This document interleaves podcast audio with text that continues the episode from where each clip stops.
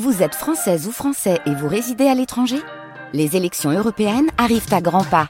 Rendez-vous le dimanche 9 juin pour élire les représentants français au Parlement européen. Ou le samedi 8 juin si vous résidez sur le continent américain ou dans les Caraïbes.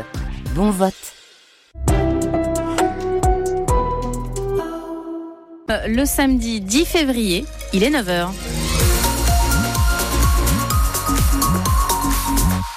Le point sur l'information, c'est avec Émilie Pou.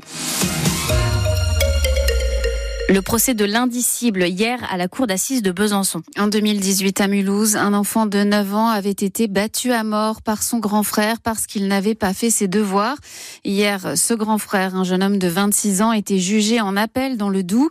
Il a été condamné à 12 ans de réclusion criminelle, mais à l'énoncé du verdict, Mochaya, il est resté impassible. Pas un mot, lui qui dès le premier jour n'avait pas caché son agacement d'être une nouvelle fois dans le box des accusés, mâchant un chewing-gum et soupirant quand on lui posait des questions.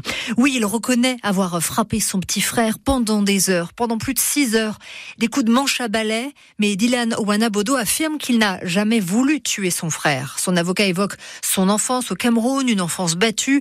Il rappelle l'absence de la mère au cours de cette soirée, laissant une fratrie livrée à elle-même. Mais cela n'a pas convaincu les jurés qui ont suivi les réquisitions de l'avocat général. 12 ans de réclusion, 12 ans pour un dossier de l'indicible et de l'insoutenable, a plaidé l'avocate de la partie civile. Un enfant de 9 ans battu à mort sous les yeux d'un autre frère de 11 ans. Précision de Mochaya pour France Bleu Alsace. Il aura les honneurs de la République. Un hommage national sera rendu à Robert Badinter. C'est ce qu'a annoncé le président de la République Emmanuel Macron hier, même si on ne sait pas encore sous quelle forme. Beaucoup de voix à gauche demandent ce matin une panthéonisation de l'ancien garde des Sceaux à l'origine de l'abolition de la peine de mort.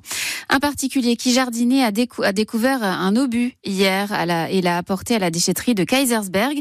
Résultat, les lieux ont été bouclés pendant des heures par les démineurs qui ont désamorcé l'engin. On rappelle qu'il ne faut jamais déplacer des explosifs. L'industrie alsacienne recrute. Il y a des centaines de postes à pourvoir et pour le démontrer, les quatre centres de formation alsaciens, Strasbourg, Egbolsheim, Reichshofen, Colmar et Mulhouse organisent une journée portes ouvertes aujourd'hui pour faire comprendre aux jeunes que les métiers de l'industrie ne sont plus les mêmes qu'autrefois. Rim Chosig est chargé de recrutement au pôle formation de l'Union des industriels d'Alsace. Aujourd'hui, l'industrie, c'est vraiment des métiers qui sont automatisés, qui sont digitalisés. L'industrie s'est modernisée. C'est plus du tout euh, l'image, en tout cas, que pourraient encore avoir euh, des anciennes générations qui ont travaillé dans l'industrie. Aujourd'hui, l'industrie recrute dans des métiers euh, aussi bien dans la maintenance, dans la conception de production industrielle. Nous, on forme des jeunes en apprentissage, hein, donc de 15 à 29 ans, sur un rythme d'alternance, période en entreprise, période à l'école, et sur des métiers de technicien de maintenance, d'électrotechnique aussi, de la production et de la performance industrielle. On forme depuis le bac pro jusqu'au diplôme d'ingénieur, donc en passant par les BTS, les bachelors et les licences professionnelles. Journée portes ouvertes donc aujourd'hui dans les quatre centres alsaciens de formation au métier de l'industrie. Des associations de défense de l'environnement dénoncent ce qui s'est passé fin décembre à la Bresse. Des camions ont transporté 70 tonnes de neige de la route des Crêtes jusqu'à la station de ski. Des pratiques insensées, disent les associations. La station dément en être à l'origine.